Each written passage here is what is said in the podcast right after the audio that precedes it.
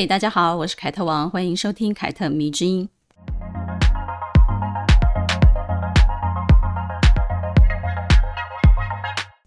听这个节目的人，应该还是有人不知道我出过三本书哦。如果把一本绝版的小说算进来的话呢，那就是四本书了。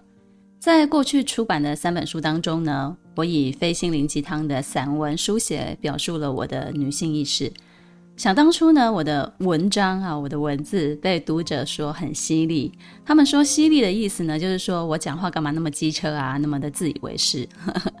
其实呢，在我自己看来，我觉得那些文字真的是很温和，根本一点都不犀利。但是我也能够理解多数人说犀利的原因，那是因为从来没有人敢这么直接的介入某一些不合理的现象。我觉得女人总是在隐忍，哪怕是对现状存有疑虑，他们也选择忍耐，因为你的女性前辈总是会告诉你，大家都是这样过来的啊。所以呢，当有女人提出她自己的质疑的时候呢，那就是她自己本身有问题了。比如呢，早在七八年前我就说过，请允许有些女人没有母爱这一句话，然后呢，就是拒绝所谓的母职迷思嘛，因为。当时我还是听到很多身边的人在跟我讲说啊，女人就是要结婚生子啊，人生才会圆满啊。媒体也不停地在歌颂那些结婚生子的女明星如何成为人生胜利组啊。哦，我现在很讨厌这个词，相信很多人也很讨厌这个词。我觉得这种现象其实是很荒谬的。于是我就提出了，女人其实可以不用结婚生子，或者说结婚不用生孩子也可以，甚至她想要未婚生个孩子来养都可以。子宫是女人的，她想要怎么用，她其实是最有权利决定的。拒绝母职迷思的这篇文章刊登了之后呢，我就收获了很多人告诉我，等你生了孩子就知道了哦。这种好半要挟式的、半警告式的一种回复，我觉得这是一句非常典型的回复，透露出来的也是最父权的一种底色。所有的婆婆妈妈呢，都会以过来人的身份压制年轻的女孩，而她们曾经也是被压制的那一代，无论。家庭有什么问题？告诉你啊，生一个孩子就可以被解决了。生一个不够，那就生两个吧。你以为这是心情不好在喝奶茶，或者是吃鸡排吗？喝一杯心情不好，那就喝两杯；吃一块鸡排心情不好，那就吃两块啊、哦？不是的，女性被困于家庭，始于生孩子跟做家务，她的人生将在反反复复的不停的生孩子、养孩子、做家务当中度过。哦，这可能就是十几年的时间，然后孩子脱手了，她却不知道自己要干嘛了。可是很多人都没有想过，女人不是自己选择的生孩子这件事情，很多人是被迫的，或者是被劝诫的，甚至有一些人，他其实在自己的这一生当中，他都没有想过，其实我是可以不用生孩子的，他也搞不清楚。然后呢，最近又有人跟我讲，你知道吗？现在年轻女孩在开女性主义的倒车。他们当中很多人都表示：“哈、我宁可回家当家庭主妇给老公养，我也不愿意出来工作，又要兼顾家庭，好累哦。”我说：“这不是在开女性主义的倒车，这是年轻女性比我们聪明的地方。女性主义帮女人争取到了工作权，拥有了经济能力。”但是你会发现哦，男人并没有改变诶，他们仍然是不顾家庭责任的，觉得那是女人的事情。那既然是你自己要争取工作权的，那你就同时也把家庭顾好啊，对吧？所以平衡事业家庭的问题，永远只会问女人，他们不会去问男人的，因为男人只是在做以前他们也做的事情啊，他们没有想过男人其实也要改变的。所以呢，年轻的女孩就学聪明啦。与其我要做两份工作，那不如做一份工作就好了。要不就是不结婚，自己养自己啊，自由自在；要不就是结婚了，但是我不想工作，我就给老公养，只做家务啊，这个工作带小孩这个工作就好了。这也是女性意识觉醒之后会出现的选择哦。如果没有找到一个愿意跟你一起分担家务责任的好队友，或者是队友只能做传统的男人，那么我们就看着办呐。年轻的女孩子其实是有很高的利己意识的，比起过去那几代人都更加的纯粹而且大胆。她们其实不怕别人说她自私，即使是自私，她也会稍微的伪装一下啊，外表讨好，内心很亲民、很精明的，只是为了给自己争取最优的生存条件。如果遇到一个好队友，那我们就一起分担。可是如果我爱的男人他就是一个传统的男人，那没关系啊，你就养我们啊，对吧？其实年轻的女孩子她们在女性意识觉醒之后，她们会出现的选择跟我们这一代或者是跟我们上上一代其实已经完全不一样了。当然啦。这也只是某部分的年轻女孩，我相信有一些人，他们还是就是希望找到好队友，两个人一起建立家庭的。我一定要做这样子的一个结论，要不然的话，是不是有点过于现实，有点过于太过精明了呢？对吧？这几年呢，我做了一些内容，其实都是跟女性意识觉醒有关的。最具体的莫过于现在你们正在收听的 Podcast 节目《凯特迷之音》，以及去年在哇在上课上架的课程《独立女性养成术》。这个节目《凯特迷之音》不是大家熟悉的那种访谈的节目，其实以我的工作模式，确实我也很难做访谈性节目，而是借由每周跟大家分享一位女性故事为基础而展开的一档单人口播的节目。然后呢，时不时再以张爱玲的小说来解说一些，或者是分析一些女性的情爱困境。再来呢，就是针对某一些时事做一些观点的分享内容，但是都还是跟女性有关的。有人就跟我讲，哦，他们最爱的就是普通女孩系列，希望普通女孩系列呢可以成为固定的单元，定期分享。很多人都跟我讲，聊普通女孩的那几集，他都反复听了好几次，对他的帮助很大。哦。那个时候呢，我就在想，哦，原来关于我自己的故事也是有很多人想听的，可能就是感觉好像比较接近嘛，啊，有些事情呢，我也是做了这一档节目我才发现的，比如我发现女性的故事很少有人传颂，即便传颂的话呢，也大多都是一些八卦类型的传颂，比如一些网络的文章或者是 YT 的节目，都是以一种非常八卦的角度去揭开这些女性的人生故事，让人觉得。如果只是这些情情爱爱可以聊，我们为什么要了解这些女性呢？再不然就是夸大其词，把她的成功描述成非常了不起的一种大女主的故事，就是很少有那种相对不那么抓马的一些分享哦，又带有主讲人观点的论述出现。因此呢，我越做这个节目呢，我就越觉得，哎呀，我当初真的是选到了一个非常好的主题来发挥了，很适合我。前阵子呢，还有新加入的听众朋友就问我，你能不能说说林徽因的故事啊？听说她爱着徐志摩，却嫁给了梁思成，然后呢，把孩子给了金岳霖抚养。然后我一听，内心就翻了白眼。我就说，他是一位很有才华，而且头脑非常清晰、伟大的建筑学家跟诗人。然后呢，就把我讲林徽因的那一集连接就贴给他了，希望呢他听完能够改一改他对林徽因错误的认识。这种错误的认识呢，其实就是带有女性在情感世界里的那一种顾影自怜啊，又或者呢，除了情爱就没有什么可谈的地方了。我觉得这就是一种很大的误解。于是呢，诸如林徽因这样子，在过去这个年代里面呢，非常杰出的女性。被人熟知的却是那些陈腔滥调的爱情故事，而且可能还是曲解的啊！每次知道这些事情的时候，我都感到非常的痛心。而且呢，我也深深的觉得这就是很典型的对成功女性的造谣。明明就是谎言，但是呢，它的传播率却很高，然后比真实的故事更是深入人心。换成我们最常听见的，就是现在其实还是有一波人在传播女强人没人爱啊，尤其是当有一个女强人她的婚姻破裂了，他们就更会拿这个例子来来说啊，肯定就是因为她太强势啦，所以她的老公就怎么样怎么样。你们一定听过这种说法，其实这种说法呢，就是企图让女性不要变强，去做爱情跟婚姻中的弱者。所以呢，有一些年轻女孩真的就是渐渐的被洗脑了。她们觉得，哦，女人就是不要太强势，然后呢，把爱情跟婚姻当作是她们人生最重要的事情。很多朋友呢就跟我讲，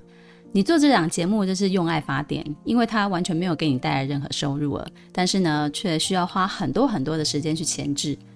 然后呢，我心里就在想，嗯，虽然说没有赚到钱也蛮闷的，但是我在想啊。人生在世，有些事情确实是需要情怀来驱使的。这也许就是我自己个人比较感性的那一面吧。如果每一个人都把利益当作是你的制作内容最首要的条件，那么对这个世界其实才要绝望，因为你会发现，其实每一个人做事他都是有目的性的，都没有那么纯粹。这个节目既然诞生于疫情期间，那就表示也许它注定就是一个做功德的项目吧。年初的时候呢，我回台北跟经纪团队讨论我自己个人的职涯规划，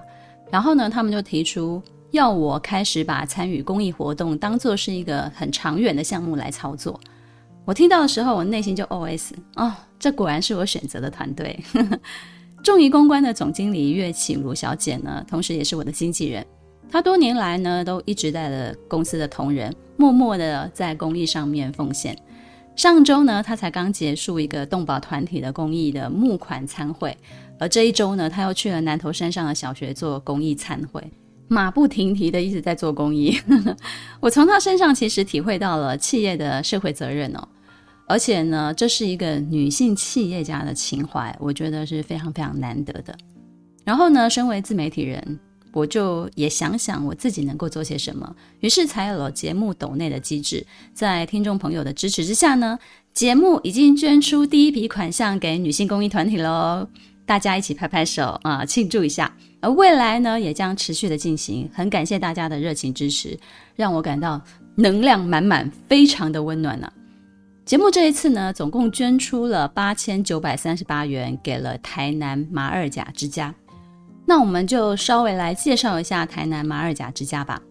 台南马二甲之家呢，是未婚妈妈的疗护中心，是国策顾问以及行政院妇女权益促进委员黄月虽女士所创办的。黄女士呢，在一九九五年就独资捐助了成立财团法人国际单亲儿童文教基金会，以服务单亲家庭为宗旨。提供他们在经济、就业、心理辅导以及法律咨询等等各项的专业服务。多年来呢，就一直实质性的去协助清寒弱势单亲走出一些困境。之后呢，二零一二年，他更筹建了国际最大、最完善的有关于未婚妈妈疗护中心的这个公益团体，叫做马二甲之家。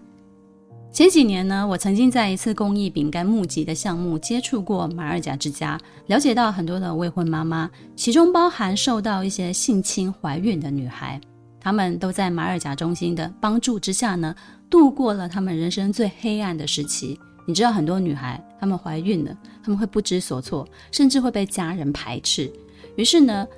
有了这个马尔甲之家，就可以为他们暂时做一个庇护。协助他们做身心的辅导，然后呢，重新的完成学业，再次的走入社会，不会因为人生的一次惨痛的经历就毁了他一辈子，而是有机会重新开始，挥别过去。希望呢，借由这次的捐款呢，也让大家了解一下关于马尔甲之家的故事。去年上架的独立女性养成术，成为哇哉上课最热门的课程之一。这是我当初连想都不敢想的，尤其在做了很多免费的女性相关内容之后呢，我其实对付费课程很没有自信，但是同时呢，却又对课程的内容充满了信心，因为它应该是目前台湾线上唯一一套把女性意识系统化整理的课程。幸好呢，这堂课目前的反馈都还是不错的。甚至呢，有读者告诉我，他跟公司申请了以公费购买，这样子全公司的女性呢都可以收看。我想啊，这是怎么样一间对女性友好的公司啊，这么的有前瞻性？因为培养出独立女性的公司呢，真的我觉得是可以增加很多的大将的。当然，也会有很多人质疑这堂课到底要干嘛，能干嘛？我很明白大家的疑惑，虽然他没有办法像很多职场的课程教你如何赚钱啊，教你如何理财啊，或者是在职位上帮助你得到飞升，但是如果你以自己长远的人生规划，或者是你要如何活在当下这两个啊、目标来看的话呢，独立女性养成术确实是可以帮助女性里里外外的重新认识自己，并且呢跟外界建立良好的连接。一旦你确立了自我，在你的职场、婚恋、人生当中呢，即便偶尔会有困顿，但是呢，可能就不会像现在一样再感到迷惘了。我称它为为女性意识打底的一套课程，他深入浅出地为大家说明女性主义的概念呐、啊，并且呢，破除很多的性别迷思，讨论了很多良性的议题。因此呢，在你往后的婚恋以及职涯的发展当中呢，我觉得势必会起到非常关键性的影响。这是一堂思维内化的课程，是重新激活你的脑袋的一个课程。而整个六月呢，我想大家在台湾生活的人一定都知道。MeToo 运动在台湾大规模的进行，相信大家都非常强烈的感受到这一次风波爆炸性的威力了。虽然看似非常的混乱，但是呢，我觉得这应该算得上是台湾女性觉醒运动中历史性的一刻了。虽然是从政治圈、学术圈、艺文圈、演艺圈开始发酵的，但是我觉得一定会深入各行各业，让所有人都重新认识到性骚扰对女性以及少数性别族群的危害。改善这一个从来就不对等、不健康的职场环境。我曾经跟朋友感慨哦，我觉得 MeToo 运动在台湾发生的好像有点太晚了。但是呢，也同时的觉得，也许现在就是最好的时候吧。好的，聊完了关于自己的内容之后呢，终于可以进入本集的主题了。好多人问我，如果只看一本女性主义书籍的话，会推荐什么？我为自己哦曾经推荐过《第二性》感到冒昧啊！我知道这套书真的劝退了很多人，很多人买了，但是可能翻了几页以后就看不下去了。哎呀，不要怪我啦！只看一本这种前提假设真的是太太太太难了，好吗？我很难选择的，因为在课程当中呢，其实我也推荐了很多本书，绝对是没有办法只推荐一本的，好吗？不过呢，在今年年初的时候呢，当我看完中国简体版的《始于极限：女性主义往复书简》这本书之后呢，我终于发现了，嗯，我可以推荐一本，如果你只看一本女性主义书籍的话，可以看的书了。没错，就是这一本上野千鹤子与铃木良美合著的《始于极限》这本书呢，我在看的时候呢，在台湾还没有繁体版，因为那个时候台湾的版权还没有谈定。如果你不介意看简体书的话呢，那么这一本书其实翻译的很好。当然，如果你坚持看繁体版的话呢，那就可以留意一下台湾什么时候上市。如果你只看一本女性主义书籍的话呢，我为什么会推荐这一本书？接下来我就要告诉你啦。因为呢，当我看完的时候呢，我觉得这本书确实是很切合当今这个时代的。一个三十几岁、快要四十岁的中青代优秀女性，与一位七十几岁的老年代优秀女性，她们各自对彼此发出问题，并且讨论。讨论的问题呢，也很切合彼此的身份，并且呢，紧紧地抓住了当代女人的困惑，没有唱高调，而且都是非常接地气的一些话。当然，某些部分要看懂，我确实觉得会有一点点门槛。但是整体来看的话呢，依然是一本非常好阅读的书。加上日本的国情跟台湾比较接近，所以呢，在东亚文化的体系当中呢，也比在欧美谈论女性议题来得更加有切身之感。我不知道大家认不认识上野千鹤子教授。说起女性议题、女性主义，她在日本跟中国都蛮有知名度的。让她在社交网络上出圈的，应该是二零一九年在东京大学开学式上的致辞。你只要在网络上搜寻，都可以看到完整版。我也很推荐大家去听一听这个演讲。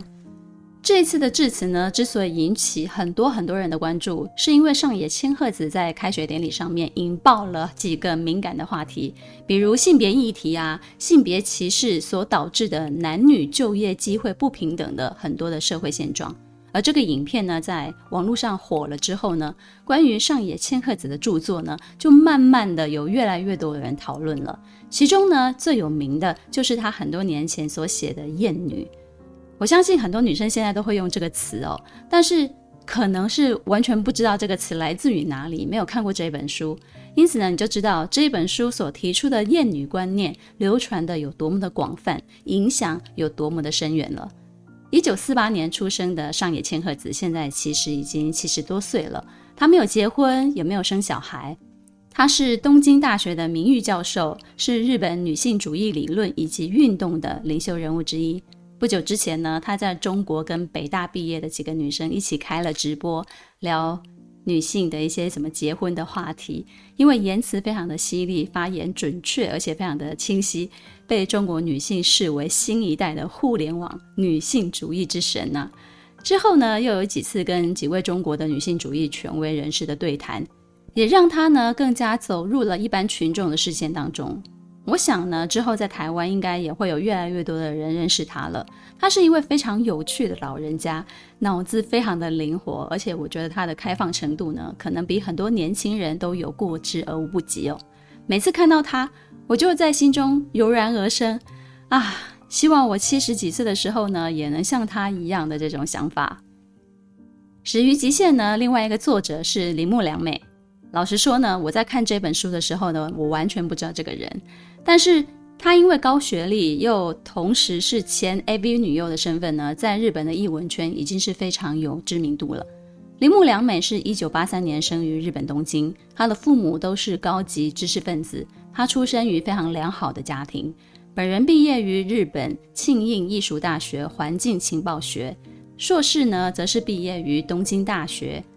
从高中开始呢。他就开始出入原味店，贩售自己的原味内裤。大学期间呢，做过夜总会的女招待、AV 女演员等等的工作。二零零九年呢，她成为日本经济新闻社的记者，在工作期间呢，也偶尔兼差做做夜总会的小姐。二零一四年，主动辞职离开了日本经济新闻社，成为了一名职业作家。说真的，我在看这本书之后呢，我完全被铃木良美圈粉了。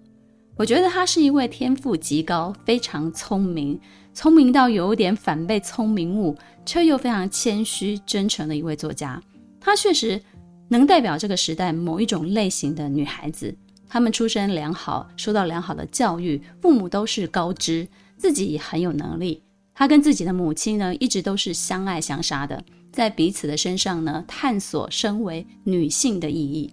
我印象非常深刻哦，在母女的议题上呢。铃木良美的发言给了我非常多的启示，也让我发现，也许未来会有更多像她跟她妈妈一样的母女关系出现。她们都是新时代的女性，都很有想法，都很会做自己，以至于发生了认知上的冲突。跟上野千鹤子跟她自己的妈妈之间的母女关系很不一样。上野千鹤子的妈妈是属于传统的一代，而上野千鹤子身为女儿，则是属于比较开放的那一代。女儿完全放弃了跟她的母亲沟通，也放弃了斗争，因为女儿知道她的妈妈跟她很不一样。但是铃木良美不是，铃木良美跟她的妈妈其实都是非常非常优秀的女性。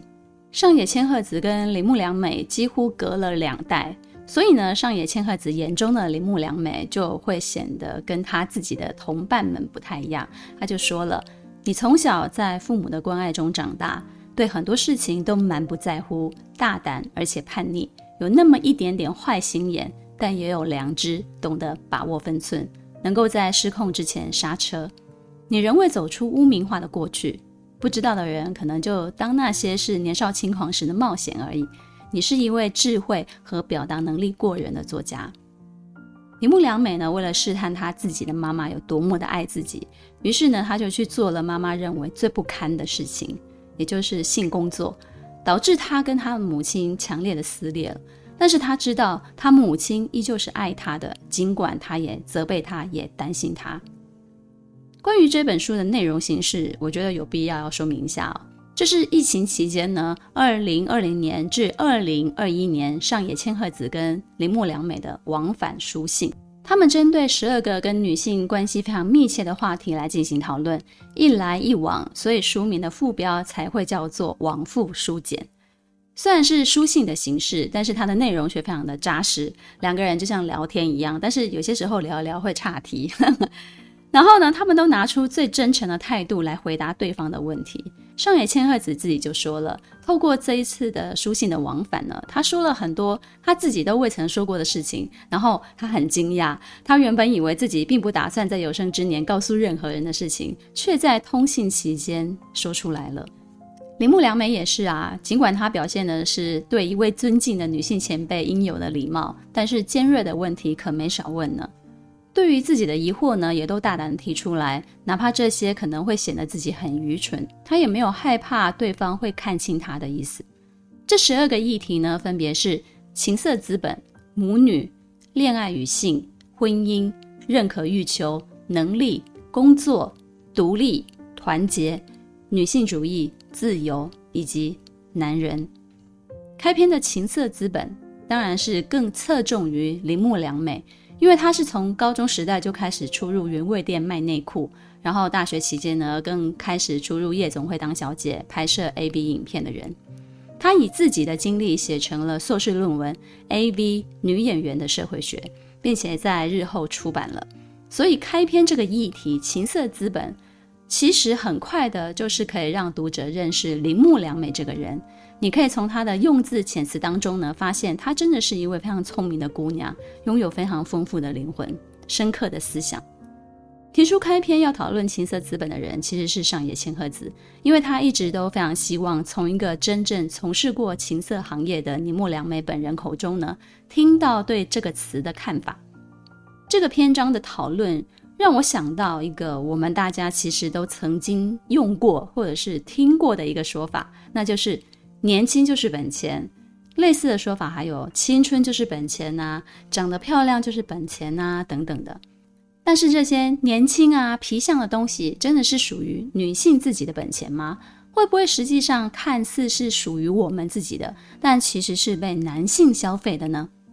我记得我曾经有一位读者在后台私讯过我，他说他听到有一集我用了“出卖身体”来形容被包养的女生的时候，让她感到很不舒服，因为她自己是有在做饭局妹这些工作的，她认为这个是有专业性的，而且她非常的强调我是自愿的，没有人强迫她。她也认为这是一个工作，不算出卖。出卖一词呢，让她觉得有被看清的意味，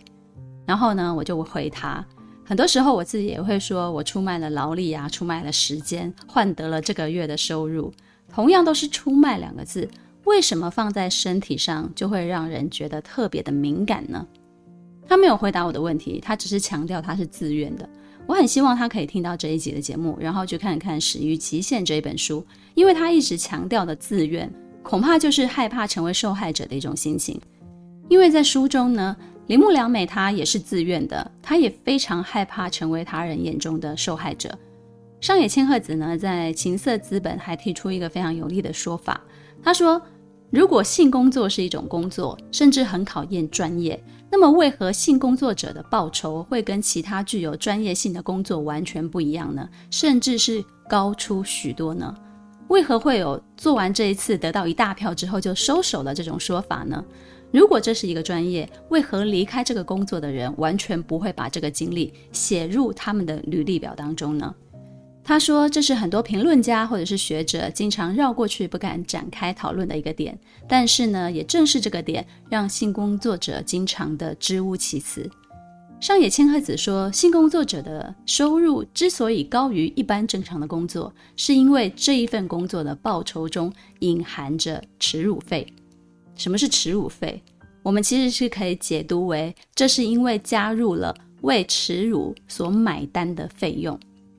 男人跟女人心中，他们都默默地接受了耻辱费，所以呢，男人愿意高价支付，女人愿意为高价投入性工作行业。但当然呐、也存在于铃木良美跟跟我对话的那个读者这种女性，她们不见得是为了钱。可能只是出于好奇、叛逆、挑战，或者是某一种自虐的情节，咱们不得而知。所以他们进入了这个工作。但是这样的女性毕竟不是多数，他们无法代表从事性工作者的立场。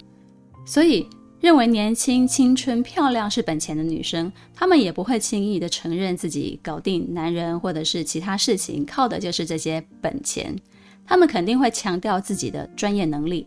哪怕他们的专业能力根本就毫无竞争力可言。我记得我那个时代还有所谓的什么干爸爸、干哥哥这种关系，明明是包养，但是包装成你情我愿、相互欣赏的状态。而书里面呢，就这样子形容这些状态：无论是拿了钱，所以必须被当成玩物的女人，还是付了钱才能被对方理睬的男人，都只得到了附带严苛条件的爱。通过爸爸活跟援助交际，男人可以活在这样的假象当中。哦，我不是付钱给职业小姐让人家陪的，而是在跟普通的女性交往。我的经济实力可以帮助她。女性也可以产生这样的一个错觉：我不是妓女，我只是跟我发生关系的人碰巧很有钱而已，也欣赏我的魅力。在双方自话自说的语境之下呢，买什么卖什么都能够根据自己的需求随意的改写。我在看《情色资本》这一篇的时候呢，其实我也常常想起我自己，比如呢，我就常听见别人夸我，嗯，长得很漂亮，文章还写得好。但如果他只是夸我文章写得好，我就会有一点不爽快。但相反的，如果他只是夸我长得漂亮，没有说我文章写得好，我就会更加的不爽。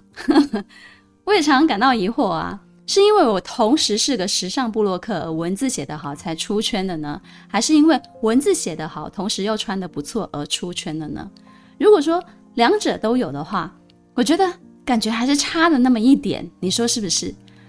恐怕女人呢，就是没有办法逃过别人不在她的外表上面的关注吧。但是如果只关注了外表，又会让她感觉非常的不爽。我不知道大家有没有过这样子的一种情绪？你看，他们开篇讨论的话题就这么的有意思。所以呢，这本书还有十一个主题呢。我来想想看，大家应该最感兴趣的还是什么？恋爱、性、婚姻，还有男人，对不对？关于恋爱呢？铃木良美是灰心的，她不止一次承认她对男人灰心至极，因为看太多他们在性场所的窝囊样之后呢，她完全对男人提不起兴趣。与其说她谈过恋爱，还不如说她根本就没有谈过恋爱。这也是铃木良美的妈妈对她非常担心的一点。她发现她自己的女儿已经丧失了对男性的兴趣，无法对恋爱认真。而铃木良美也不止一次问上野千鹤子。你是怎么在对他们非常失望的同时，却又不讨厌男人的呢？上野千鹤子关于恋爱的说法，我觉得很值得拿出来跟大家分享哦。她说：“恋爱是自我的斗争，我要成为女人，就需要男人作为恋爱游戏的对手嘛。而且呢，我深刻地认识到，我对女性身份的认同依赖于男人的存在。”我也正是因为才意识到自己是一个异性恋的女人。当我意识到自己的性别认同是异性恋的时候呢，我便不由自主地去想寻求男人，也确实那样做了。然而，在恋爱这种游戏当中，女人的赌注和男人的赌注从来都不对等。当女人拿自我下注的时候呢，男人只押上了一小部分。接着他又说了：“我至今相信。”恋爱是谈了比不谈好，因为在恋爱的游戏场上呢，人能够深入地学习自己和他人。恋爱会帮助我们了解自己的欲望、嫉妒、控制欲、利己心、宽容和超脱。恋爱是斗争的平台，你要夺取对方的自我，并且放弃自己的自我。我从不认为恋爱是一种放纵的体验。在恋爱的过程当中呢，我们受到伤害，也相互伤害。借此艰难地摸清，无论如何都不能够让渡给他人的自我防线，以及对方那一条无法逾越的自我界限。我向来认为，恋爱不会蒙蔽一个人的双眼，恰恰相反，恋爱是一种面对对方极度清醒，以至于在旁人看起来无比疯狂的状态。跟一个爱上窝囊废的女人列举男方的多少缺点都是没有用的。因为他早就一清二楚了，正因为对情人的弱点了若指掌，才能够比其他人更残酷的伤害对方。我觉得这两段非常非常的精彩，揭露出来呢，跟大家分享。这是疯狂谈过恋爱，也曾经随随便便的跟别人上过床。前半生呢，按照自己的意愿去活；下半生呢，从事社会学研究工作的上野千鹤子，用他自己的亲身经历得到的一些感触，我想呢，可以给一些不敢谈恋爱，或者是被甩，或者是稍微别人对他冷淡一点就要死要活的女生一点点暗示吧。如果呢，你把人生看作是一种体验，把体验看作是认识自己的过程，那么。恋爱是非常好的一种方式呢。铃木良美提到自己对男人的性的认识呢，是始于自己在高中初入原味店卖内裤的时期。他在说起这段经历的时候呢，我觉得是非常真诚的，完全不带一丝掩饰的。他说，那家店的玩法是男性顾客隔着单面镜去挑选自己中意的女生，然后呢，被选中的女生呢会被带到另一个装有单面镜的小房间，在你看得到我，我却看不到你的状态之下呢，直接把内衣交给顾客。虽然说隔着单面镜，但是受到光线角度的影响，我们其实是可以大致看到另外一侧的顾客的。男人呢，却确定没有人可以看到他自己，于是呢，就开始放心大胆的自慰，只看见他们把我刚脱下来的内裤套在他们的头上，把堆堆袜缠在他们的脖子上，闻着胸衣抚慰自己。这一幕成了我对性属性的男性的初始的印象。我第一次看到的男性性行为就是套着我的内裤手淫，也正是那里，我第一次看到了男性勃起的模样。就这样子，我在十六岁的时候把内衣和尊严扔进了阴沟。但面镜这一边是随时能被替换的我，而另一边则是付了一万五千元日元来自慰的男人。